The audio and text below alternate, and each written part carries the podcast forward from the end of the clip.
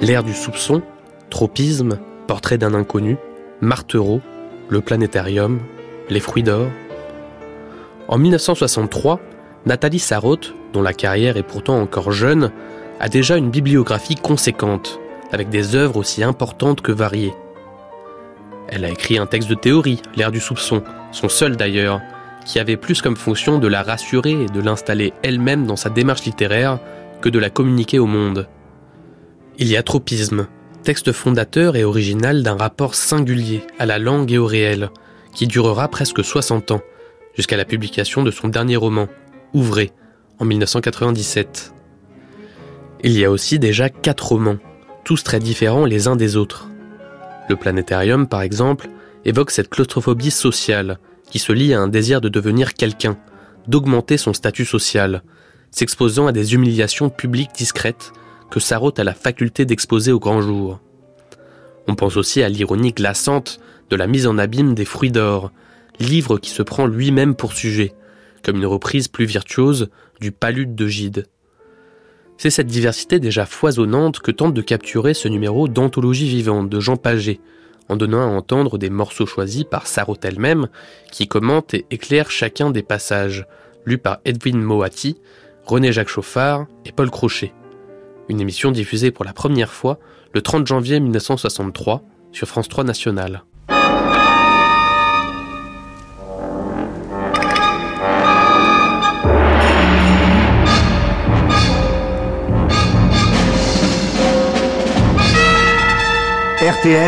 France 3 National présente Recherche de la France.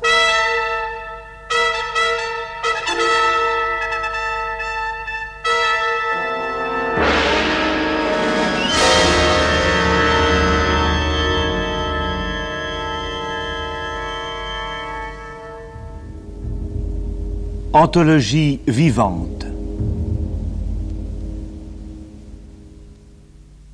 Anthologie vivante. Aujourd'hui, Nathalie Sarraute. Page publiée ou inédite, choisie par l'auteur et présentée par Jean Paget. Avec le concours de Edwin Moati, Hergy Chauffard, Paul Crochet. Réalisation Georges Gravier.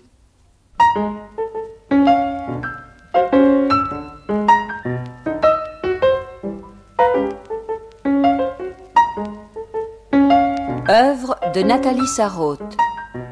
L'ère du soupçon. Essai. Tropisme. Portrait d'un inconnu. Martereau. Le planétarium. Les fruits d'or.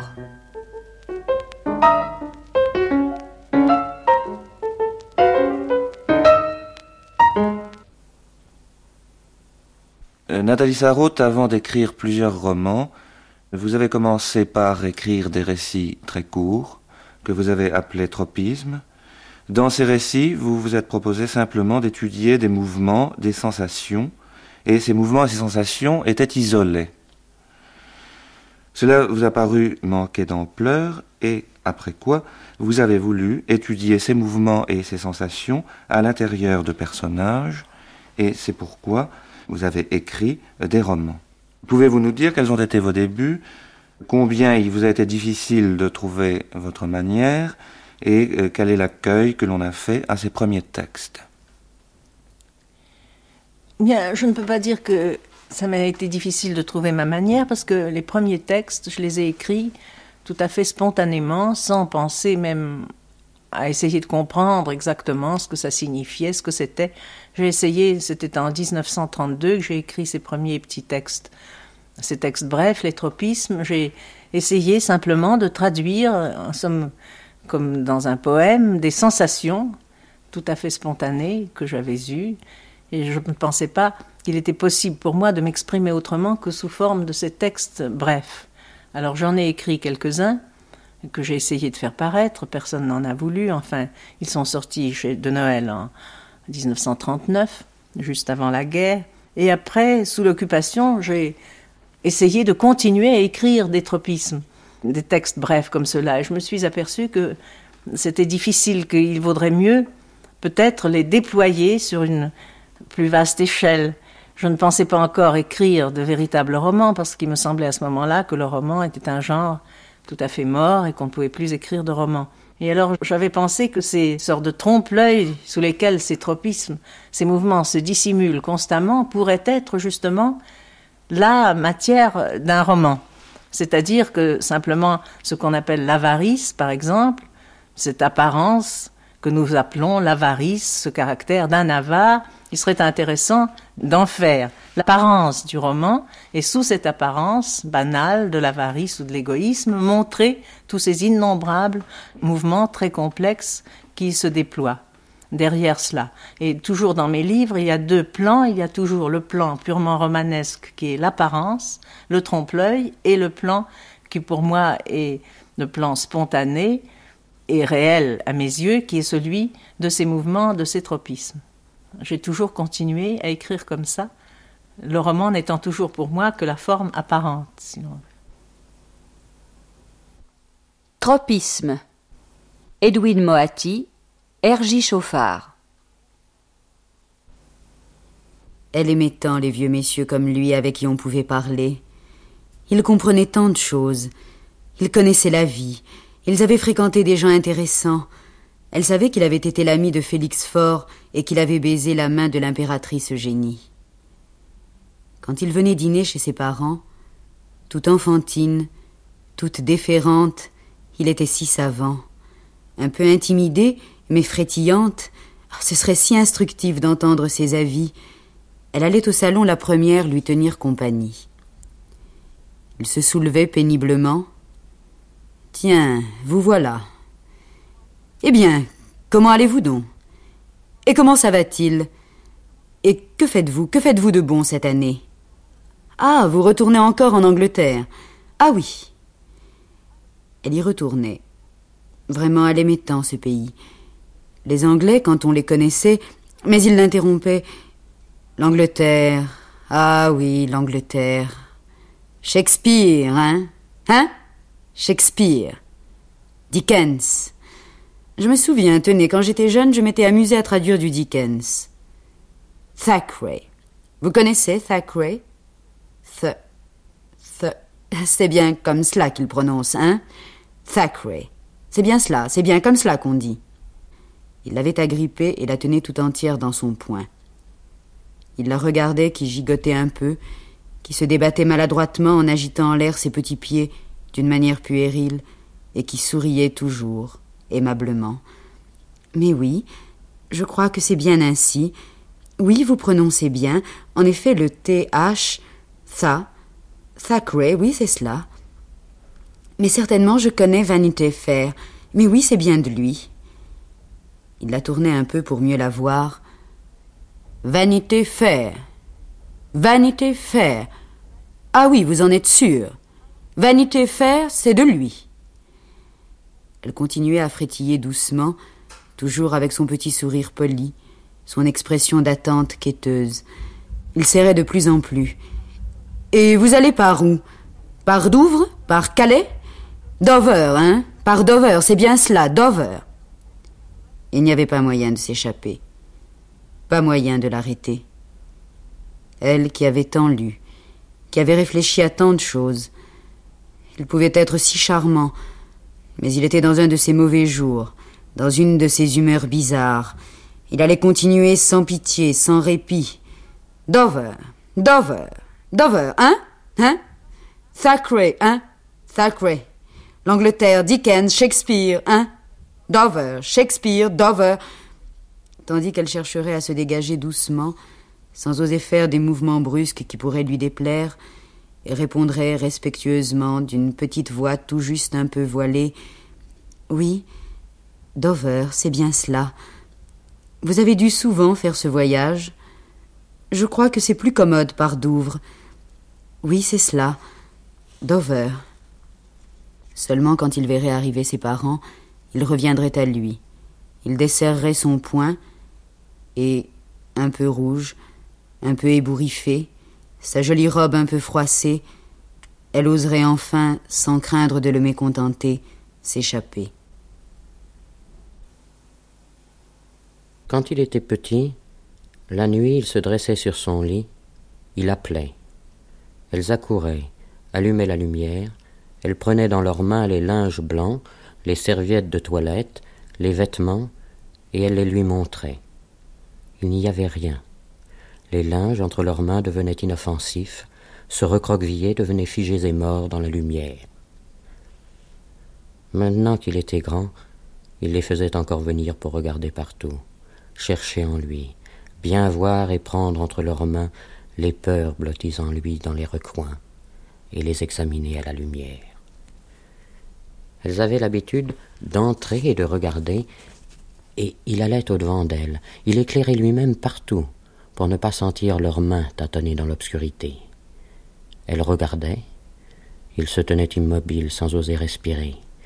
Mais il n'y avait rien nulle part, rien qui pût effrayer, tout semblait bien en ordre à sa place.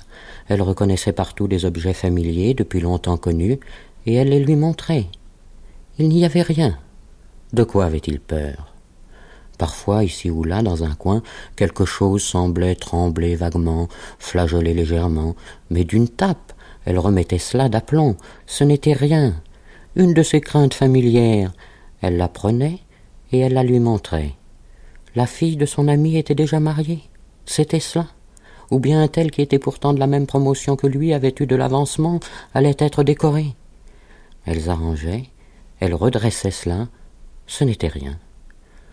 Pour un instant, il se croyait plus fort, soutenu, rafistolé. Mais déjà il sentait que ses membres devenaient lourds, inertes, s'engourdissaient dans cette attente figée. Il avait, comme avant de perdre connaissance, des picotements dans les narines, elle le voyait se replier tout à coup, prendre son air bizarrement absorbé et absent. Alors, avec des tapes légères sur les joues, le voyage des Windsor, le brun, les quintuplés, elle le ranimait. Mais, tandis qu'il revenait à lui, et quand elle le laissait enfin raccommodé, nettoyé, arrangé, tout bien accommodé et préparé, la peur se reformait en lui, au fond des petits compartiments, des tiroirs qu'elle venait d'ouvrir, où elle n'avait rien vu et qu'elles avaient refermés. Parfois, quand il ne le voyait pas, il pouvait tout doucement, pour essayer de trouver autour de lui quelque chose de chaud, de vivant, passer la main le long de la colonne du buffet. Il ne le verrait pas, ou peut-être il croirait qu'il se bornait, manie très répandue et après tout inoffensive, à conjurer le sort en touchant du bois. S'il sentait derrière lui leur regard l'observant, comme le malfaiteur dans les films drôles qui sentant dans son dos le regard de l'agent achève son geste nonchalamment, lui donne une apparence désinvolte et naïve, il tapotait, pour bien les rassurer, avec trois doigts de la main droite, trois fois trois, le vrai geste efficace pour conjurer. C'est qu'il le surveillait de plus près, depuis qu'il avait été surpris dans sa chambre lisant la Bible. Les objets se méfiaient aussi beaucoup de lui, et depuis très longtemps déjà, depuis que tout petit il les avait sollicités, qu'il avait essayé de se raccrocher à eux, de venir se coller à eux, de se réchauffer. Ils avaient refusé de marcher, de devenir ce qu'ils voulaient faire d'eux, de poétiques souvenirs d'enfance. Ils étaient bien matés, les objets, bien dressés. Ils avaient le visage effacé, anonyme des serviteurs stylés. Ils connaissaient leur rôle et refusaient de lui répondre de crainte, sans doute, de se voir donner congé. Mais, à part très rarement ce petit geste timide, il ne se permettait vraiment rien. Il avait réussi peu à peu à maîtriser toutes ces manies stupides, il en avait même moins maintenant qu'il n'était normalement toléré. Il ne collectionnait même pas ce que, au vu de tous, les gens normaux faisaient, les timbres postes. Il ne s'arrêtait jamais au milieu de la rue pour regarder, comme autrefois à la promenade quand sa bonne, mais allons donc, allons, le tirait. Il passait vite et n'entravait jamais la circulation sur la chaussée. Il passait devant les objets, même les plus accueillants, même les plus animés, sans leur jeter un regard de connivence. En somme, ceux mêmes de ses amis, de ses parents, qui étaient férus de psychiatrie, ne pouvaient rien lui reprocher, sinon peut-être, devant ce manque chez lui d'inoffensive et délassante lubie, devant son conformisme par trop obéissant, une légère tendance à l'asthénie. Mais il tolérait cela. C'était tout bien considéré moins dangereux, moins indécent. De temps à autre seulement, quand il était trop fatigué, sur leur conseil, il se permettait de partir seul faire un petit voyage. Et là-bas, quand il se promenait à la tombée du jour, dans les ruelles recueillies sous la neige, pleines de douce indulgence, il frôlait de ses mains les briques rouges et blanches des maisons, et se collant au mur, de biais, craignant d'être indiscret, il regardait à travers une vitre claire, dans une chambre au rez-de-chaussée où l'on avait posé devant la fenêtre des pots de plantes vertes sur des soucoupes de porcelaine, et doux, chaud, plein, lourd d'une mystérieuse densité, des objets lui jetaient une parcelle, à lui aussi, bien qu'il fût inconnu et étranger, de leur rayonnement. Ou un coin de table, la porte d'un buffet, la paille d'une chaise, sortaient de la pénombre et consentaient à devenir pour lui, miséricordieusement, pour lui aussi, puisqu'il se tenait là et attendait un petit morceau de son enfance. Nathalie Sarraute, les femmes dont va nous parler le texte que vous avez choisi dans le portrait d'un inconnu, ces femmes sont des maltraitées, ce sont des délaissées. Elles vont, elles viennent, elles vivent comme des automates. Elles ont trouvé un refuge qui est le lieu commun, elles s'y sont installées, elles s'y sont sclérosées. Quelle est donc pour vous l'importance du lieu commun? Quelle terreur, quelle crainte cache-t-il? Vous voyez, quand vous avez employé maintenant cette expression, ce sont des femmes maltraitées, des femmes délaissées, là vous avez immédiatement pris justement l'apparence et le lieu commun que je ne cherchais pas du tout à, ce n'était pas ça le but de ma description, parce que, à mes yeux, elles ne sont ni maltraitées ni délaissées. Je voulais juste montrer certains mouvements d'agressivité, de désir de possession, certains mouvements qui nous attirent vers les autres et que nous cachons justement sous ces lieux communs qu'on nous a appris à voir et où nous nous imaginons que nous sommes une femme maltraitée ou une femme délaissée, quand en réalité, c'est une sorte d'apparence dans laquelle nous nous coulons, que nous ont montré toutes les œuvres littéraires, et où nous nous assimilons à une sorte de personnage parfaitement factice, et où nous dissimulons en réalité des impulsions et des tropismes et des mouvements qui n'ont plus rien à voir avec ça. Ce lieu commun nous sert, si l'on peut dire, de paravent, de moule dans lequel nous dissimulons toute autre chose. Portrait d'un inconnu. Paul Crochet. Personne ne les reconnaît quand elles sortent et vont comme elles, longeant les murs avide, obstinée. Elles se tiennent derrière les portes. Elles sonnent. Le nerveux de la famille, replié au pied de son lit, tapis au fond de sa chambre qui donne sur la petite cour humide, entend leur coup de sonnette. Il l'attendait, les yeux fixés sur son réveil. Un petit coup précis qui n'arrivera jamais en retard, mais plutôt en avance, toujours plutôt cinq minutes en avance. Il le reconnaît tout de suite. Furtif, un peu quêteur et déjà agressif implacable. Un petit coup bref et froid qui se répétera à intervalles réguliers, calmement espacés, autant de fois qu'il sera nécessaire pour qu'on ouvre. Elles sont derrière la porte. Elles attendent. Il sent comme elles se déplient, se glissent insidieusement vers lui. Elles palpent. Elles tendent vers le point sensible, un point vital en lui dont elles savent exactement l'emplacement, leur ventouse. Personne ne les reconnaît sauf lui, quand elles se tiennent sur les seuils, lourdes comme ces pousses à lestés de plomb à leur base qui se redressent toujours quand on les couche par terre, quand on les jette par terre, les renverse. Elles se redressent toujours. On a beau les griffer, les mordre, les jeter dehors en hurlant, les secouer, les lancer en bas d'escalier, elles se relèvent, légèrement endolories, tapotent les plis de leur jupe et reviennent. Personne ne les reconnaît quand elles passent, correctes soigneusement chapeautées, gantées. Elles reboutonnent attentivement avant d'entrer leurs gants sous le porche. Les concierges qui prennent le frais, assises sur le pas de leur porte, les après-midi d'été les regardent passer. Des grands-mères à qui on ne laisse pas assez souvent voir leurs petits-enfants, des filles qui vont rendre visite au moins deux fois par semaine à leur vieux père, ou bien toutes sortes de femmes délaissées, de femmes maltraitées qui viennent s'expliquer. Autrefois, quand elles étaient encore toutes jeunes, beaucoup moins résistantes, moins fortes, un œil très exercé aurait pu les déceler, avides déjà et lourdes, toutes lestées de plomb, en train de guetter, d'attendre, sur les banquettes de pluche des cours de danse, ou dans des salles de bal, ou bien dans des casinos de plage à la mode, assises à l'heure du thé autour des petites tables, près de leurs parents.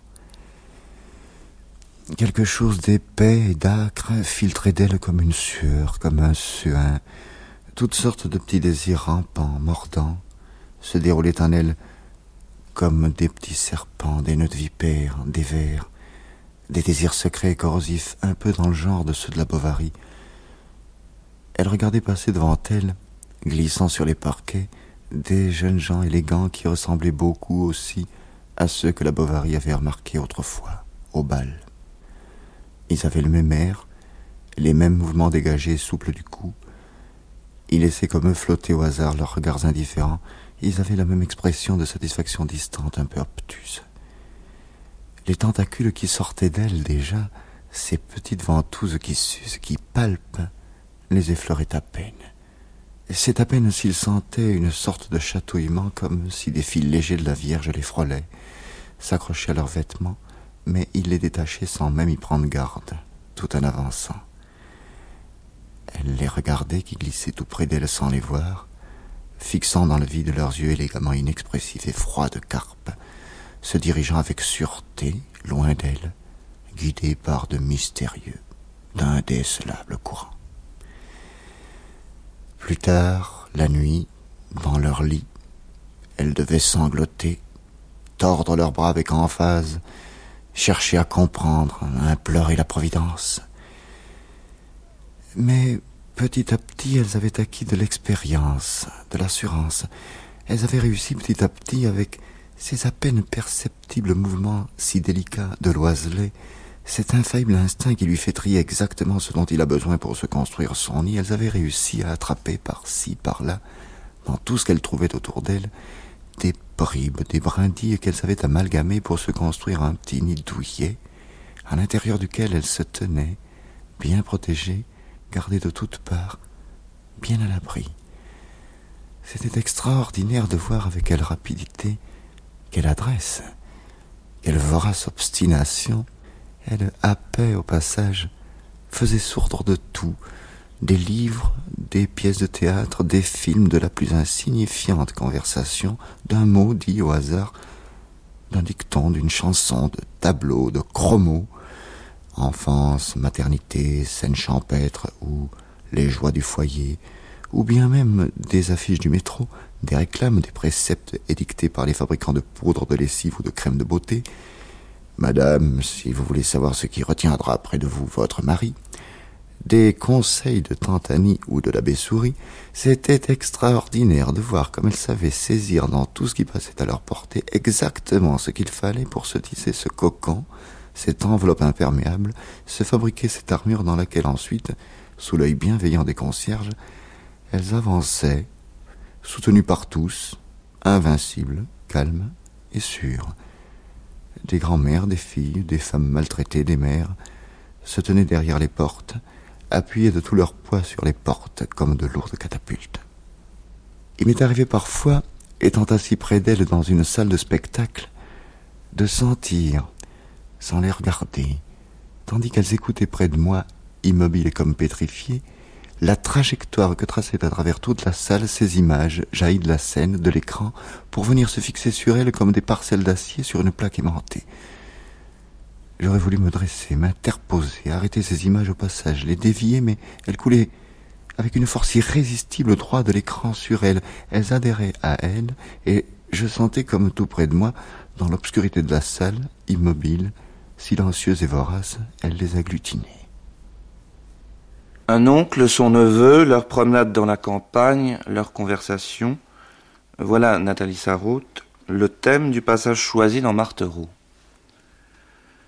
Cependant, quelque chose, sous cette conversation chemine, qui est inquiétant. Ce quelque chose, vous l'avez défini dans un essai qui s'appelle L'ère du soupçon. ce quelque chose qui apparaît, qui disparaît et qui menace à chaque instant d'éclater. Pouvez-vous nous en parler à nouveau? Là, dans Martereau, avant l'apparition du personnage qui s'appelle Martereau, tous les personnages décrits dans ce livre sont animés de ces mouvements. Ils ne sont pas autre chose que les porteurs de ces mouvements. Et les actions et les réactions entre eux ne sont basées que sur ces mouvements qui sont des mouvements souvent extrêmement dangereux, comme celui qu'on décrit dans cette scène en apparence anodine où le neveu se promène avec son oncle et où l'oncle, en somme, à mes yeux, enfin commet une espèce de tentative presque de meurtre et où tout l'univers autour devient dangereux et inquiétant et se fige parce que l'oncle euh, cherche à écraser euh, le neveu. Alors rien n'apparaît, euh, qu'une chose tout à fait banale, un oncle qui se promène avec son neveu, mais tous ces mouvements qui sont décrits dans le texte, pour moi, sont des mouvements qui ont une gravité très grande parce que constamment se produisent entre les gens, justement, c'est une sorte de tentative, de, presque de meurtre, d'apparence anodine.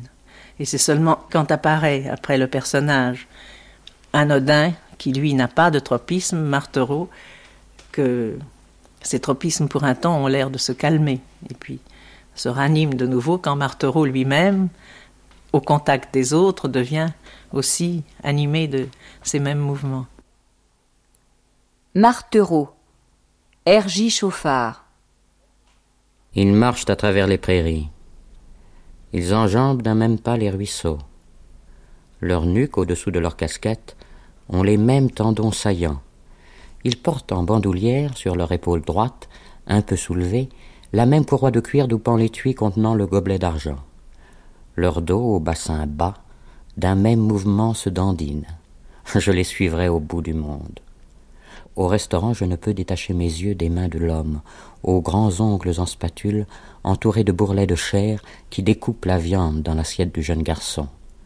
Je les suis aux sources thermales pour les voir se gargariser en chœur, aspirer ensemble la vapeur soufrée, s'introduire alternativement dans chaque narine le petit entonnoir.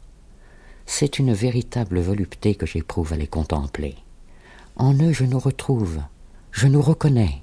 C'est notre image, notre portrait tel qu'un peintre bien doué aurait pu le dessiner. Il possède ce qui nous manque à nous autres, modèles informes, chaos où s'entrechoquent mille possibilités, le style, l'outrance révélatrice, la simplicité et la netteté audacieuse du trait. Nous traversons les prairies, nous enjambons d'un même pas les ruisseaux, nous foulons aux pieds les violettes, les pâquerettes, nous ne nous arrêtons jamais pour jeter un regard aux aubépines en fleurs, nous fixons sans les voir les collines à l'horizon, les nuages et la forêt de sapins. Il me pince le nez, j'ingurgite. Il parle.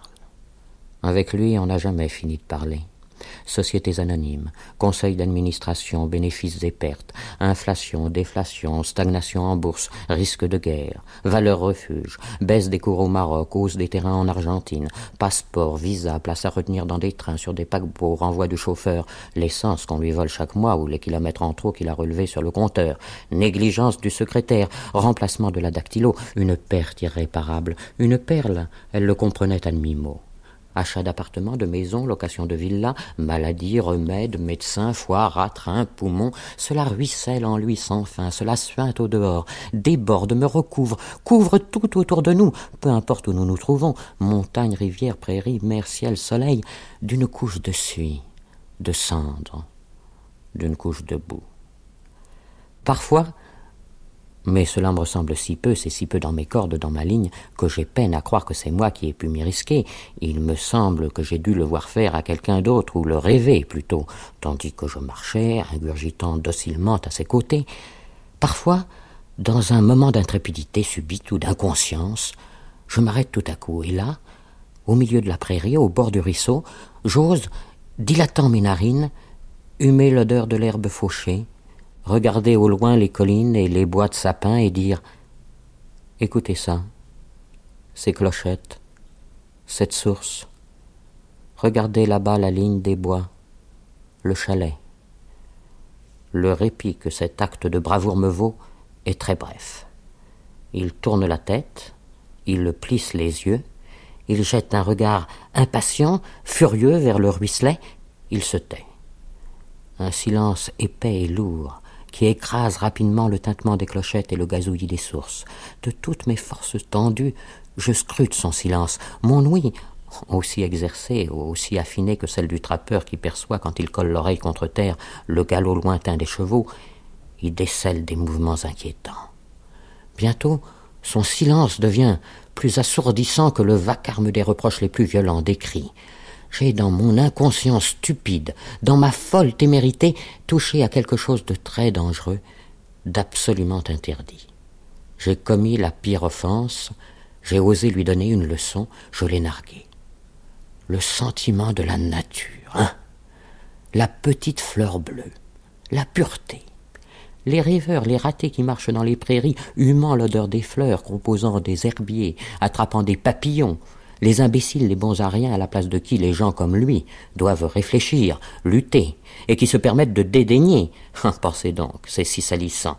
L'univers solide et dur, où de vrais hommes se battent pour eux, pour les incapables, les paresseux, les petits énervés, les dégoûtés, les esthètes. Il les connaît, bourré d'amour-propre déçu, de vanité, portant en écharpe avec tendresse, avec précaution, leurs misérables petites sensations. C'est eux qui lui apprendront à vivre, qui lui donneront l'exemple de la pureté, du détachement. Non, vraiment, c'est à mourir de rire.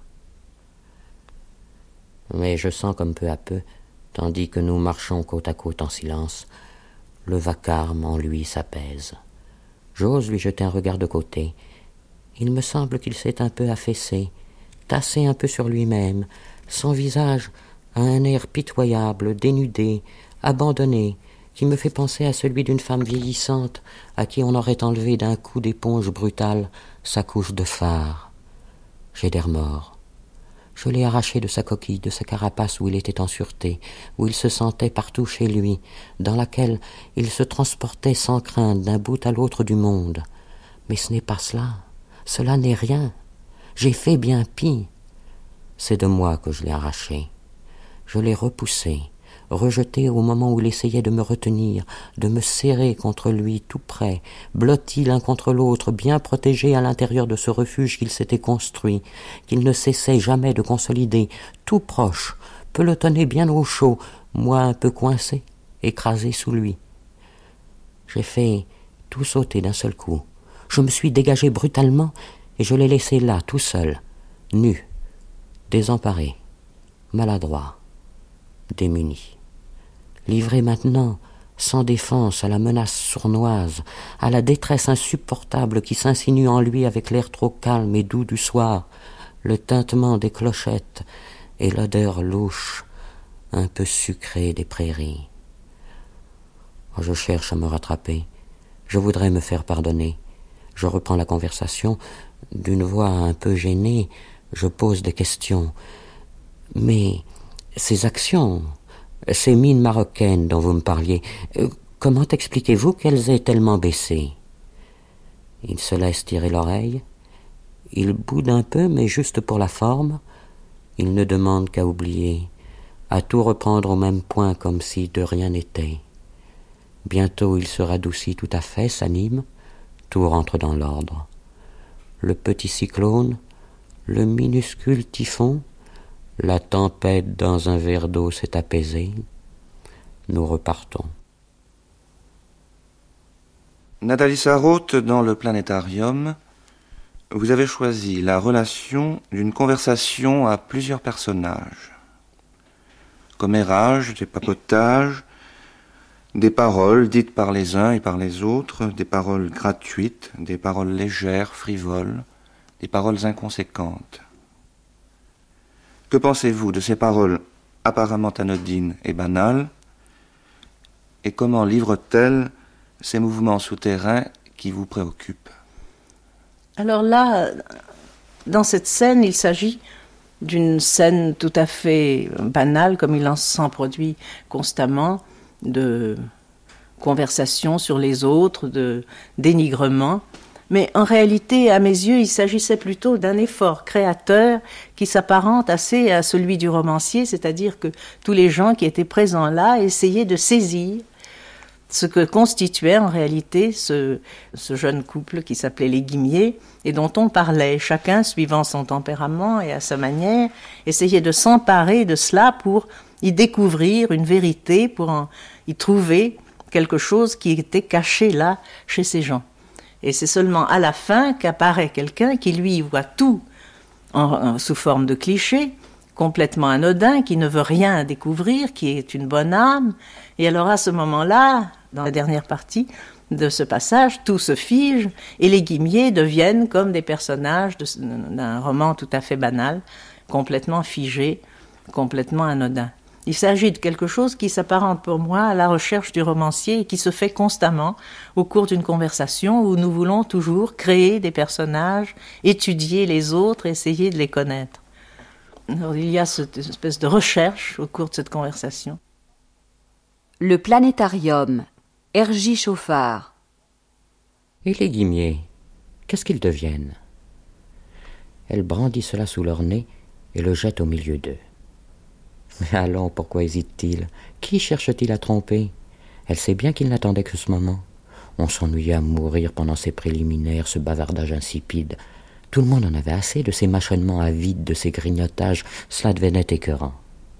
Mais les guimiers, c'est un régal. Quoi de plus consistant que les guimiers? Quoi de plus appétissant?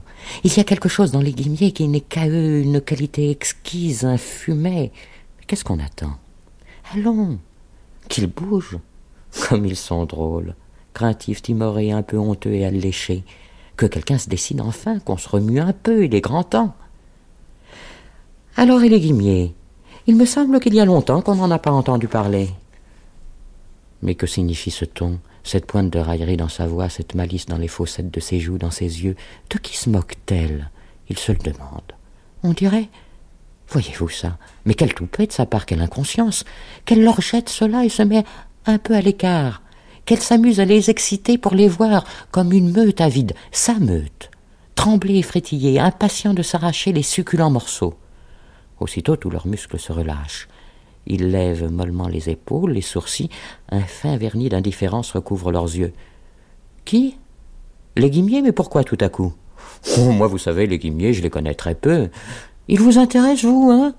Elle rougit légèrement. Ils vous fascinent, hein, les guimiers Mais l'autre, là-bas, aucune prudence, aucun sentiment de dignité ne la retient. La voilà déjà qui s'agite doucement. Ils savent qu'elle souffre. Cela monte en elle et la gonfle. Cela pèse et tire. Allez, Fernande, allez-y, vous en mourrez d'envie. Alors, racontez-nous, que savez-vous encore? Qu'y a-t-il de neuf chez les guimiers Elle aurait bien envie de les rabrouer. Ils l'agacent avec leurs airs condescendants, dédaigneux, légèrement dégoûtés, installés là confortablement comme de grands seigneurs, assis, les jambes croisées, agitant impatiemment le bout de leurs pieds chaussés de cuir fin, laissant pendre négligemment leur main gantée qui tient la bourse de soie qu'ils lui jetteront tout à l'heure à elle, la vieille racoleuse, l'entremetteuse qui connaît leur goût secret, qui sait flatter leurs bas instincts. Qu'a-t-elle encore déniché pour eux? Que veut-elle encore leur proposer? Mais qu'elle se dépêche, elle leur fait perdre leur temps. Où est ce trésor? Allons, qu'elle leur montre. Mais quelque chose de plus grand qu'elle-même lui impose de faire ce sacrifice, d'accepter de se laisser affubler de cet ignoble déguisement. Ainsi l'agent secret, pour servir sa patrie, consent à subir, dissimulé sous le vêtement d'un paria, toutes les humiliations et les insultes. Quelque chose qu'elle reconnaît à l'excitation si forte qu'elle éprouve, c'est presque de l'exaltation à cette bonne chaleur qui monte à ses joues, à son front l'amour de la vérité, de la justice, la soif de connaissance, le désir généreux de donner, de partager même avec eux, brisent en elle toutes les digues, forcent les dernières résistances, la soulèvent, elle s'élance sans prendre garde à rien au milieu d'eux. Eh bien oui, Figurez-vous que j'en ai appris de belles sur leur compte. Ah, ils sont jolis, les guimiers. Vous savez ce qu'ils ont fait? Toujours pour cette histoire d'appartement, celui de leur tante, ils veulent le prendre de force. La pauvre femme est comme une bête traquée. Elle a dit au de la rue que son neveu la menaçait de la faire expulser. C'est ignoble. La chaise craque sous son corps trop lourd d'homme vieillissant tandis qu'il se penche, lève sa grosse main velue et l'abat à plat sur la table en un claquement triomphant. Un rire un peu faux, mauvais, secoue ses bajoux. Oh, oh, oh j'en étais sûr. Tôt ou tard, ça devait arriver. Je l'ai toujours prédit, je le savais. On en a fait un petit chenapan. Voilà le résultat de cette éducation ridicule, dans du coton. Il ne fallait parler de rien devant l'enfant, tout était impur, on risquait de salir le petit ange, son père tremblait. Il m'a fait taire, je me rappelle. Je parlais de je ne sais plus quoi de tout à fait anodin. Vous pouvez me croire, le père a rougi. Ah non. Après, pas devant l'enfant. Il surveillait tout. Et la tante, cette idiote, gâtait, bourrait le petit en cachette pour se faire aimer. Le résultat, je l'ai toujours prédit. Alain se porte en écharpe, il ne connaît aucun frein. Quand il a envie de quelque chose, rien ne l'arrête. Il n'y a rien qu'il ne ferait. D'ailleurs, ils sont tous comme ça, toute cette jeune génération. Elle, il n'est pas une exception. Un lapsus. Oh, oh, vous avez fait un lapsus. Mais quel lapsus, chère madame? Eh bien, vous avez dit elle en parlant d'Alain. Petite voix pointue comme un cri de souris. Si, si, petit rire. J'ai entendu, vous l'avez dit. Non, j'ai dit il. Vous avez dit elle, sans vous rendre compte. ah, il va voir ce monsieur si suffisant.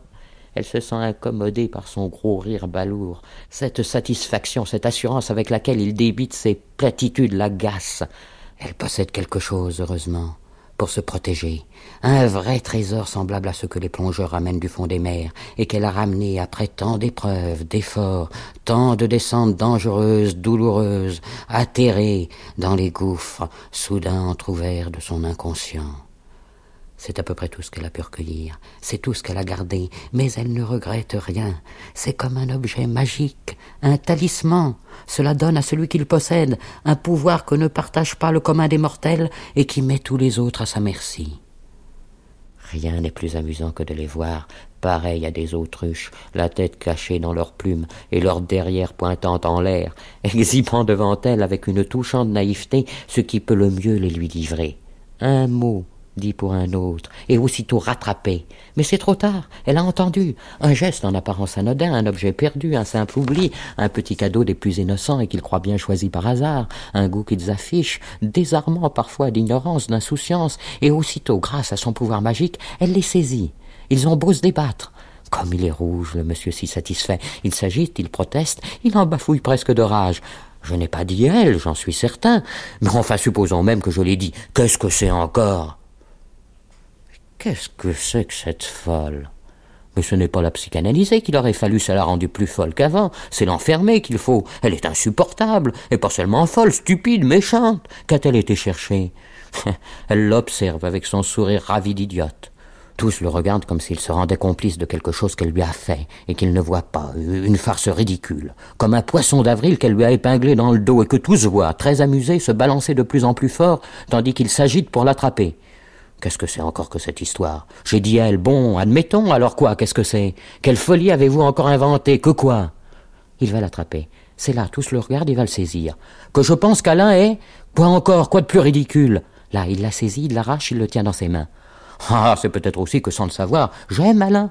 Eh bien, je trouve Alain un garçon parfaitement viril, figurez-vous. Et quant à moi, ma bonne amie, jusqu'à cinquante ans passés, oh non, tenez, c'est trop idiot. Voilà ce que j'en fais de votre poisson de carton, tenez. Voilà, il est déchiré. J'éparpille les morceaux à tous les vents. Mais comme il est furieux, comme il résiste. Mais je vous taquine et voyons, calmez-vous. Nous avons tous en nous. Mais voyons qu'il n'a pas, on le sait bien, non, sérieusement. Ce que je pense plutôt, c'est qu'Alain, vous savez ce que signifie le symbole de l'appartement. Alain est un orphelin, il a été privé de mère depuis qu'il était tout petit. Je sais bien que sa tante l'a remplacé, mais justement. Ah là, c'est trop. Tous à la fois protestent. Il s'était montré patient, il ne détestait pas ce suspens, ces alternoiements, ces jeux qui préparent, qui accroissent en la retardant la jouissance, mais là, elle exagère, elle risque de tout compromettre, de briser définitivement l'élan. Oh non de toutes parts s'élèvent des voix gémissantes. Non, je vous en supplie. Assez de psychanalyse, de psychologie, ce n'est pas intéressant. Ce que nous voulions, ce sont des faits. Euh, continuez, Fernande. Ne vous laissez pas interrompre. Racontez. C'est grave tout de même ce que vous disiez, c'est à peine croyable. Les guimiers ont osé. Alain a osé menacer sa tante. Vraiment. Mais oui, puisque je vous le dis. La pauvre femme l'a raconté elle-même au Delarue. C'est atroce, elle en est malade. Madame Delarue m'a dit qu'elle faisait peine à voir. Elle a vieilli, maigri. Et il y a de quoi. Figurez-vous, tout se penche. Figurez-vous que c'est bien pire que ça. Le père de Gisèle connaît le propriétaire de la tente. Alors, alors Alain est allé la voir, il lui a fait une scène horrible. Il lui a dit que si elle ne cédait pas, ils en parleraient au propriétaire, elle n'a pas le droit. Ils poussent des petits cris horrifiés, joyeux. Ils ont envie de se serrer les uns contre les autres en fermant les yeux comme s'ils descendaient sur un toboggan. Oh, ça donne le vertige. Oh là là, ça me fait peur. Oh, quelle horreur. Mais c'est immonde, mais qui croirait? J'en ai froid dans le dos. Si mon petit Marcel, plus tard. Alain Guimier, ce garçon si bien élevé. Si, vous aurez beau dire, son père lui a donné une très bonne éducation. Se conduire comme un vaurien. Un vaurien? Ah, je crois que le mot est trop faible. Vous ne savez pas le plus beau.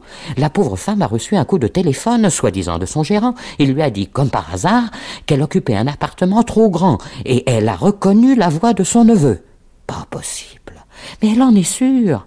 Et vous savez, moi, ce que je crois. Elle est très nerveuse, assez fragile. Elle a eu de graves crises de dépression autrefois. Ce qu'il cherche, je vais vous le dire. S'ils essayaient de la rendre folle, eh bien moi, ça ne me surprendrait pas. Ils éprouvent une sensation étrange, comme s'ils mâchaient de ces graines qu'absorbent les Indiens, du peyote ou fumaient du hashish. L'image qu'ils voient apparaître ressemble un peu à celle que renvoient les miroirs déformants des foires. Une image insolite, grotesque, un peu inquiétante. Ils fixent sur elle des yeux fascinés. C'est eux-mêmes. Ils se reconnaissent parfaitement bien jusque dans les moindres détails, mais bizarrement distendus, déformés, difformes, des nabots hideux, plus larges que hauts, aux jambes courtes, au front bas. Ils ont quelque chose d'extraordinairement lourd, de tassé sur soi, quelque chose de borné, de buté, de bestial dans leur face sournoise de criminels. Mais il suffit de tourner les yeux, et là, dans un autre miroir, c'est encore eux, sortant de toutes les mesures communes, s'étirant sans fin, devenant immenses, leur front très haut se perd, dépassant le bord du miroir. Comparés à ces géants, les gens qui circulent autour d'eux ressemblent à des poupées d'enfants. Un instant, ils se contemplent, presque attirés, un peu effrayés, mais juste un peu, c'est délicieux. Ils savent bien que c'est un jeu. Il suffit de détourner les yeux, leur miroir habituel est là, fort heureusement, pour remettre les choses en ordre, détruire toutes ces inquiétantes illusions, un miroir qui ne déforme pas, qui leur envoie exactement l'image de ce qu'ils sont. Pas si mal, après tout, qu'en dites-vous Mais pas mal du tout, même, il faut le reconnaître, ils se rengorgent. Moi, ça me dépasse complètement, je l'avoue. Ce n'est pas pour me vanter, mais chez moi, dans ma famille, c'est impensable tout ça. Euh, je ne parle même pas d'employer des procédés pareils, évidemment, il ne peut en être question, mais d'essayer, même par la persuasion. Quand je pense combien de fois ma mère, la pauvre femme, elle ne vivait pourtant que pour ses enfants, combien de fois elle nous a proposé, mais jamais ni mes sœurs ni moi on n'aurait osé. Bien sûr, voyons, vous surtout. Ah non, je ne vous imagine pas. Mais nous, c'est pareil, on n'est pourtant pas de modèles de vertu, des petits saints, mais de là. Ah non, non, c'est honteux. Heureusement que c'est tout de même une exception, des monstres pareils. Oh, je n'exagère pas. Ça peut la tuer, ce qu'ils font là. C'est fragile, vous savez, les gens âgés. C'est vraiment de la graine d'assassin, vos petits guimiers. Mais comme vous êtes terrible. Vous êtes méchant. Moi, vous aurez beau dire tout ce que vous voudrez contre les guimiers, je ne le croirai pas tant que je ne l'aurai pas vu de mes yeux. Et encore, je trouve les guimiers absolument charmants. Voilà. Ils sont beaux, intelligents, affectueux. Alain adore sa tante et elle le lui rend. La voix forte, assurée, résonne à leurs oreilles comme un de ces haut-parleurs qui avertissent les voyageurs dans les gares. Ils sursautent, ils se dressent. Qu'est-ce que c'est? Que s'est-il passé? Où ont-ils été transportés? Où sont-ils? Ils regardent de tous leurs yeux. Voici les guimiers. Un couple charmant. Gisèle est assise auprès d'Alain. Son petit nez rose est ravissant. Ses jolis yeux couleur de pervenche brillent. Alain a un bras passé autour de ses épaules. Ses traits fins expriment la droiture, la bonté. Tante Berthe est assise près d'eux. Son visage, qui a dû être beau autrefois, ses yeux, jaunis par le temps, sont tournés vers Alain. Elle lui sourit. Sa petite main ridée repose sur le bras d'Alain d'un air de confiance tendre.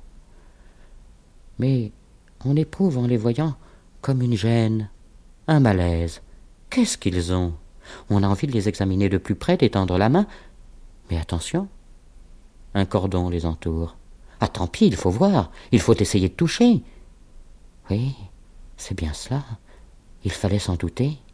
Ce sont des effigies.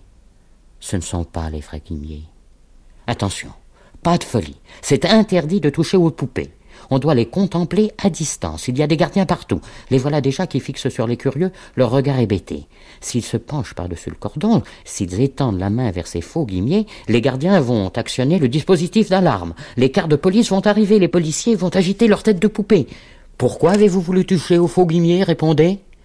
Il n'ose pas répondre. C'était pour les abîmer? Vous vouliez abîmer, salir les faux guimiers? Ce couple charmant, cette tante gâteau qui les aime tant? Vous vouliez détruire les guimiers? Ils vous gênaient, voyez-vous ça? Les guimiers les gênaient Voulez-vous me dire pourquoi? Non Vous n'osez pas? Eh bien, je vais vous le dire, moi. Vous vouliez les détruire par bassesse, par envie, par besoin malsain de souiller, de saccager tout ce qui est beau, noble, charmant. Ils se taisent, ils ont peur. Ils savent que cela peut les mener loin. Ils seront déshonorés, marqués, montrés du doigt, conspués, promenés sous les yeux hostiles des foules dans un costume infamant. Des doigts cireux seront pointés vers eux. Voilà les misérables qui ont voulu salir, abîmer, détruire ce qui fait la joie de tous les braves gens, l'objet de leur contentement, de leur ravissement, cette famille adorable, les guimiers. Ils sentent apparaître sur leur visage un sourire fautif. Oh. Après tout, vous avez raison. On est là à s'acharner. Moi, personnellement, je les aime beaucoup, les guimiers. Mais moi, je les ai toujours estimés. Je reconnais qu'ils sont très gentils, sympathiques. Fernande se trompe peut-être. Elle a pu être trompée. Oh, mais moi, vous savez, je n'ai fait que répéter ce qu'on m'a dit. Je n'ai rien vu par moi-même, été surprise aussi. Personnellement, je n'ai jamais eu à me plaindre d'eux. Je les ai trouvés charmants, moi, les guimiers. Nathalie Sarraute, le second passage que vous avez choisi dans le planétarium semble être une méditation sur le travail littéraire. S'agit-il d'une méditation ou plutôt d'une ébauche, d'une recherche littéraire qui vous préoccupe? Oui, certainement, il s'agit d'une ébauche de recherche littéraire, parce que je crois que tout mon livre suivant, Les fruits d'or, que je viens de finir, est sorti de ce passage-là. Enfin, il est la continuation, le développement, si vous voulez, de ces mouvements quand ils se produisent à l'égard d'une œuvre littéraire. C'est pour ça que je disais tout à l'heure que ce sont plutôt des sensations, qu'on pourrait dire des sensations d'ordre intellectuel. Ces mouvements que provoque euh, le travail littéraire ou une œuvre littéraire. Et ce sont ces mouvements-là que j'ai essayé de développer dans mon livre qui s'appelle Les fruits d'or. Le planétarium Hergy Chauffard. Madame Germaine Lemaire est-elle notre Madame Tussaud? Comme les leucocytes, comme les anticorps qu'un organisme sain produit pour se défendre des camicromes nocifs s'y est introduit, un ruissellement de rire, de plaisanterie avait jailli. Vous avez vu ça dans l'écho littéraire d'aujourd'hui? C'est inouï, en première page, en gros titre. Mais ils n'ont pas osé tout de même le mettre tout en haut. Cela se cache un peu honteusement. On a beau avoir tous les courages, on a un petit peu peur tout de même, n'est-ce pas, quand on donne ces petits coups bas. Enrobé de flatterie, criblé de raillerie. Mais qui a fait cela? Comment vous n'avez pas vu? Maine et notre Madame Tussaud, pas possible qui a commis. Le petit Levaillant si bien nommé. Le prurite du ratage le démange, ce garçon. Vous avez lu son dernier bouquin? Très habile, ce petit, il ira loin. Il cherche. Est-ce qu'il n'a pas raison? Hors des ornières Il évite les chemins battus, c'est le secret du succès. Mène, notre Madame Tussaud, c'est admirable. Il mérite un bon point. Je lui tire mon chapeau, il ira loin. Notre Madame Tussaud. Vous êtes toujours notre Madame quelque chose. Maine, c'est notre drapeau. Notre grande Germaine Lemaire nationale. Un professeur à la faculté des lettres de Lyon, un type remarquable d'ailleurs, me disait cela l'autre jour. Germaine Lemaire me console de nos désastres, monsieur. Elle me prouve que nous n'avons rien perdu de notre génie. Absorbé, digéré, entièrement assimilé, détruit, qu'en restait-il encore? Voulez-vous que je fasse justice, mène, de ce petit vaurien? Que je donne un bon coup de pied dans ses élucubrations? Que je fasse taire ses vagissements? Ce serait si facile, si amusant. Elle avait incliné en une courbe qu'une noble résignation avait dessinée sa lourde tête couronnée. Elle avait senti errer sur son visage un fin sourire pensif. Non, laissez donc. Pourquoi? C'est très utile, au contraire, tout cela. Les choses se remettent en place toutes seules. Tout doit suivre son cours. Madame Germaine Lemaire est-elle notre Madame Tussaud? C'est là, dans ce qu'elle vient d'écrire. Comme la pointe d'un crin sort d'un matelas soyeux et bien rembourré, cela a percé de cette phrase ferme et lisse, sans un faux pli, sur laquelle elle s'est reposée un instant, bercée par son harmonie, par son apaisante retombée. C'est de là que cela a jailli et l'a piqué. Madame Tussaud. Dans ce geste, dans ce dialogue, on croit entendre parler vos personnages, on les voit si bien, ils sont si vivants, dans cet air si ressemblant. Est-ce qu'il n'y aurait pas, justement? Mais qu'est-ce qui lui prend? C'est là son génie de pouvoir donner cette impression si forte de réalité. Ses phrases souples et bien musclées enserrent toute chose avec précaution, sans l'écraser, préservant tous ses prolongements, ses arrière-plans. Elle lui laisse son épaisseur, elle respecte ses vides, ses coins d'ombre. Son style, toujours docile, peut, quand il le faut, porter à l'incandescence, forer lentement une matière dure qui résiste, et par moments il peut glisser, un souffle, un frémissement, un, coup d'aile qui effleure les choses sans courber leur duvet léger. Vraiment, je crois que je suis arrivé à faire à peu près ce que je veux avec les mots. Elle peut oser dire cela, mais c'est là, là, précisément, dans cette aisance, dans cette satisfaction, dans cette joie, c'est dans cette maîtrise si grande et dans cette perfection, Madame Tussaud. Mais alors, tout ce qu'elle a aimé, tous ces trésors qui lui ont été confiés depuis toujours, à elle, l'enfant prédestiné, et qu'elle a recueillis, préservés en elle avec une si grande piété, avec une telle ferveur, les visages, les gestes, les paroles, les nuances des sentiments, les nuages, la couleur du ciel, les arbres et leurs feuilles, leurs cimes mouvantes, les fleurs, les oiseaux, les troupeaux, le sable des plages, la poussière des chemins, les champs de blé, les meules de foin au soleil, les pierres, le lit des ruisseaux, la crête des collines dans le lointain, la ligne ondulante des vieux toits, les maisons, les clochers, les rues, les villes, les fleuves, les mers, tous les sons, toutes les formes, toutes les couleurs contenaient ce venin, dégageaient ce parfum mortel, Madame Tussaud c'est une hallucination. Un mirage dû à sa fatigue. Elle s'est surmenée, il faut se ressaisir, cela va passer. Là, à portée de sa main, dans la rangée d'ouvrages qui s'allonge d'année en année, au prix de quels sacrifices, de quels efforts, dans ce petit livre, son préféré, elle va trouver les pages si souvent citées. Elle-même, chaque fois, est surprise quand elle les relit. Comment ai-je pu faire cela? Elles contiennent l'incantation qui va la délivrer de ce charme qu'on lui a jeté, l'amulette qui va détourner d'elle le mauvais œil comme c'est inerte. Pas un frémissement, nulle part. Pas un soupçon de vie, rien.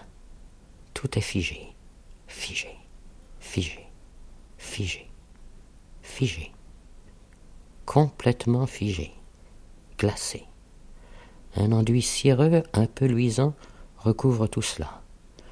Une mince couche de vernis luisant sur du carton. Des masques en cire peinte, de la cire luisante, un mince vernis. Il lui semble que quelqu'un du dehors, sur un ton monotone, insistant, répétant toujours la même chose, les mêmes mots simples, comme fait un hypnotiseur, dirige ses sensations. Elle ne veut pas, ce n'est pas vrai, ce n'est pas ce qu'elle sent vraiment. Elle sent que la vie est là, la réalité. Et le voilà déjà. Il se forme, il grandit, ce sentiment familier de ravissement, le bonheur, la vie est là, captée, elle fait vibrer doucement ces belles formes pures. Mais non, rien ne vibre, rien. Ce sont des moulages de plâtre, des copies, aucune sensation de bonheur, pas la moindre vie. C'est une illusion. C'était de l'autosuggestion. Tout est creux, vide, vide, vide, entièrement vide du néant. Un vide à l'intérieur d'un moule de cire peinte. Tout est mort, mort, mort, mort. Un astre mort. Elle est seule. Aucun recours, aucun secours de personne. Elle avance dans une solitude entourée d'épouvante. Elle est seule, seule sur un astre éteint. La vie est ailleurs. comme une femme abandonnée, sur les ruines de sa maison qu'une bombe a soufflé, fixe d'un œil hébété, au milieu des décombres, n'importe quoi, un objet quelconque, une vieille fourchette tordue, un vieux couvercle de cafetière en étain tout cabossé, et le ramasse sans savoir pourquoi d'un geste machinal, et se met à le frotter. Elle fixe d'un œil vide, au milieu de la page qu'elle n'a pas achevée, une phrase, un mot ou quelque chose, mais qu'est-ce que c'est? Le temps du verbe n'est pas juste, mais ce n'est pas cela. Ce n'est pas ce verbe qui conviendrait. Lequel? Un mot s'ébauche. Elle se tend. Son esprit est pareil au moteur d'une auto dont la batterie était déchargée et qui, au premier tour de manivelle, vrombit, repart, se remet à tourner. Toutes ses forces bandées, le regard avide, tendu, elle cherche. Elle a trouvé. Juste le mot qu'il lui faut, fait tout exprès, sur mesure, admirablement coupé, placé là crânement comme ce petit nœud de ruban cette plume que s'est plantée sur un chapeau d'un geste rapide, désinvolte, audacieux, une modiste de génie et qui donne à tout ce qui sort de ses mains cet air incomparable, cette allure, ce chic. Son œil exercé inspecte, furette, rien ne lui échappe, ses forces se décuplent, se déploient. Elle a cette sensation qu'elle connaît bien de parfaite aisance, de liberté. Aucun obstacle ne peut plus l'arrêter, rien ne lui fait peur. Elle se moque des scrupules, elle brave les interdits, elle prend ce qui lui convient ou bon lui semble. Ses muscles puissants soulèvent du plomb. Elle peut, comme les bons ouvriers, se servir des instruments les plus rudimentaires, les plus grossiers. La matière la plus molle et la plus ingrate devient ferme, dense, modelée par ses mains. Tout est bon pour son immense appétit d'ogre. Comment a-t-elle pu se laisser effrayer un seul instant par ces êtres exsangues, à l'œil craintif, aux gestes hésitants? Leur estomac fragile, si délicat, ne supporte pas les belles viandes saignantes, les succulents pâtés préparés suivant les bonnes recettes éprouvées. Ces nourritures trop riches leur soulèvent le cœur. Ils n'absorbent qu'une nourriture de régime, insipide, stérilisée, pasteurisée, qu'ils se préparent avec mille soins et précautions. Ils ont si peur. Ils doivent se priver de tout ce qui est bon, sain, fortifiant. Ils finiront par se laisser mourir d'inanition. Leurs œuvres sont pâles, ternes, desséchées, ratatinées, figées. Pas un souffle de vie en elles. C'est en elles que tout est mort, mort, mort, mort. Nathalie Sarraute, vous allez nous donner un inédit d'un livre qui doit paraître et qui s'appelle Les fruits d'or. À ce sujet, vous avez parlé de tropismes intellectuels. Pouvez-vous définir cette notion du tropisme intellectuel? Enfin, je ne sais pas si je me suis bien exprimée, mais c'est un peu toujours le développement d'une même recherche qu'il y a dans mes livres. Et dans le livre précédent, il y avait déjà des moments où ces mouvements s'exerçaient devant des œuvres d'art, quand euh, Germaine Lemaire essayait par exemple d'écrire. Et dans mon livre suivant, Les tropismes, j'avais pensé qu'au fond, cela m'intéresserait que le héros de ce livre soit un livre, un roman, à l'égard duquel les gens auraient les mêmes mouvements que ceux qu'ils ont entre eux. Ce roman provoquerait d'ailleurs entre tous les personnages des mouvements, les uns à l'égard des autres et à l'égard du livre, et ces mouvements, évidemment, puisqu'ils n'auraient trait qu'à une œuvre qui peut-être est une œuvre d'art, peut-être n'en est pas une, personne n'en sait rien, serait plutôt d'ordre intellectuel, ce ne serait pas des mouvements, des, des sentiments comme ceux que je décrivais dans mes premiers livres. Les fruits d'or, Paul Crochet. Oh, écoute, tu es terrible, tu pourrais faire un effort, j'étais horriblement gêné. Gêné Qu'est-ce que tu vas encore chercher? Pourquoi gêné, mon Dieu? C'était terrible quand il a sorti cette carte postale la reproduction. Si tu avais vu avec quel air tu l'as prise, tu me l'as passé sans la regarder, tu as à peine jeté un regard. Il avait l'air ulcéré. Ulcéré, voyez-vous ça?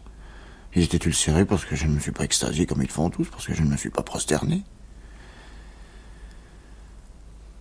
Phase contre terre au même moment. Extase, cœur, bellement. Merveilleux synchronisme, ils sont étonnants. La main enfoncée dans l'ouverture du veston sort.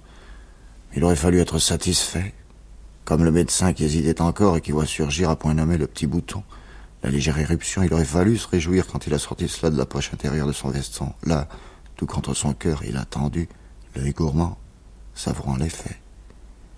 Vous avez vu ça Ce courbet? Admirable. Regardez. C'était drôle. Il est tordant. Tu sais que c'est exactement la même reproduction qu'ils ont tous chez eux, qu'ils portent tous sur eux en ce moment. Épinglé au mur sur le papier gris à grosses fleurs roses au-dessus du bureau pour capter l'inspiration, glissé dans la rainure entre l'encadrement et la glace au-dessus de la cheminée, tout à coup, miracle, la même. Et leur air, cet air qu'ils ont, pudique, fier, ma trouvaille, ma création, mon petit trésor secret, ne me quitte jamais. Mais tenez, à vous, vous en êtes digne. À vous, je peux sans crainte. Pas de profanation, aucune souillure. Avec vous, tenez, je partage un don, mon bien le plus précieux. La grosse tête aux yeux protubérants se balance, les lèvres épaisses s'avancent, la voix baisse. Leur respect l'écrase. Courbet. Il n'y a que lui, le plus grand. Moi je le dis, moi je ne crains pas de le dire. C'est le plus grand génie. Shakespeare et lui. Moi je le dis toujours. Shakespeare et Courbet.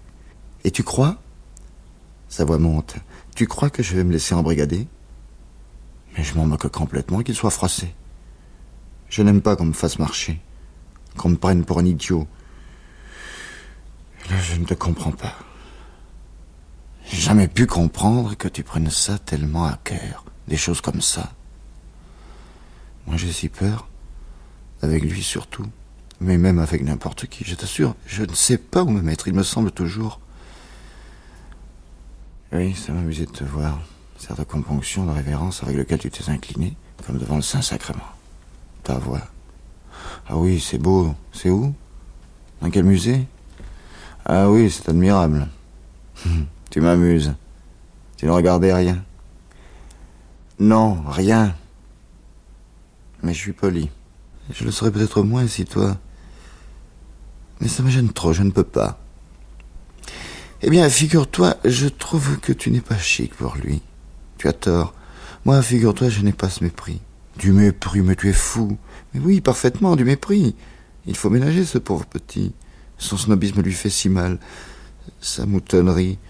Ne pas toucher, c'est douloureux. Ne pas remarquer, c'est trop honteux. Il est si fragile, c'est si dangereux. Tu te conduis comme avec les fous. Tout le monde, d'ailleurs, avec lui joue cette comédie. Vous me faites tous penser à cette pièce de Pirandello où les infirmiers jouaient le rôle de courtisans. Chaque mot de lui, et il faut se pâmer, chaque jugement le plus inepte, et on acquiesce les yeux baissés. Son œil nous scrute. Il guette la contradiction, il ne peut pas la supporter. Toute tentative de révolte est matée aussitôt par vous tous, tous comme toi. Ça m'a fait mal. J'ai eu chaud. Eh bien, moi, je n'ai pas chaud. Ce sont des choses avec lesquelles je n'aime pas jouer. Et ce n'est pas Courbet. Il ne s'agit pas de ça. J'ai essayé de les voir, les fameux Courbet. J'y suis allé à l'heure du déjeuner pour ne rencontrer personne. Regardez un peu à tête reposée. Eh bien, pas de chance. Impossible d'échapper. Sur l'escalier, j'ai monté l'escalier et il le descendait. Le petit Duluth, tu sais Celui qui écrit ces articles ineptes. Il se trompe à tous les coups. Il a agité son doigt. Ah, vous allez voir ça. Quelle exposition. Hein. Ah, vous, c'est la première fois, vous verrez. Tout est de premier ordre, c'est admirable. Étonnant, mais surtout, je vous recommande, dans la petite salle du fond, une toute petite toile en bas à gauche. Ça, c'était sa petite découverte à lui, sa distinction. Une tête de chien. Vous verrez, je ne vous dis que ça. Mais ils aiment ça pour de bon, je t'assure. Ils ont envie de partager. Je trouve ça plutôt touchant. Oui.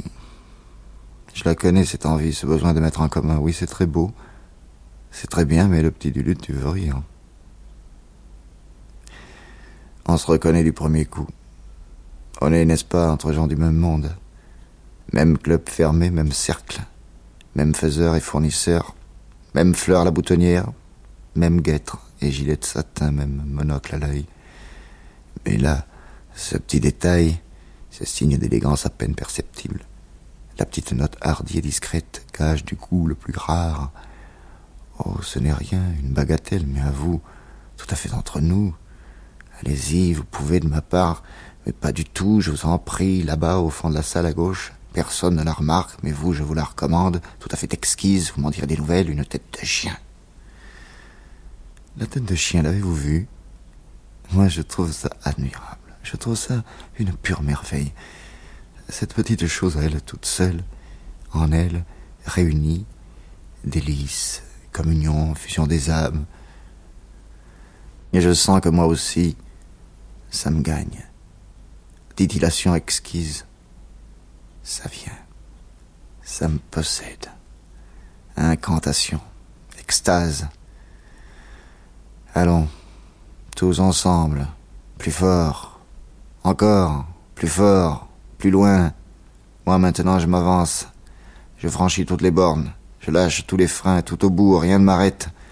Aucune crainte mesquine du ridicule, aucun souci glacé de pudeur. Encore jusqu'à l'extrême limite. Je m'abandonne. Le voilà. Il tombe en transe. Le Dieu le possède. Il se convulse, les yeux révulsés, l'écume aux lèvres, il se roule par terre, arrachant ses vêtements. Pour moi, il se frappe la poitrine. Pour moi, je ne crains pas de le dire, rien au-dessus. Courbet le plus grand, Shakespeare. Dernier sursaut. Il se courbe en arc de cercle. Shakespeare et Courbet.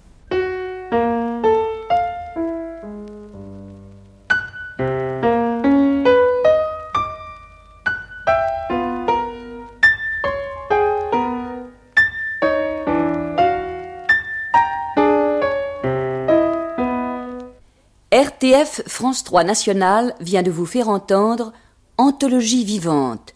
Aujourd'hui, Nathalie Sarraute.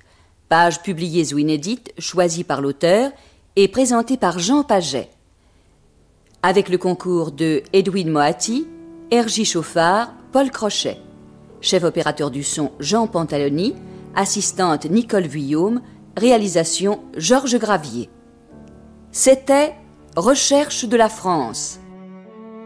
C'était un numéro d'anthologie vivante de Jean Paget, consacré à Nathalie Sarraute, avec des textes choisis et commentés par l'autrice et des lectures d'Edwin Moati, René-Jacques Chauffard et Paul Crochet. Réalisation Georges Gravier et première diffusion le 30 janvier 1963 sur France 3 National.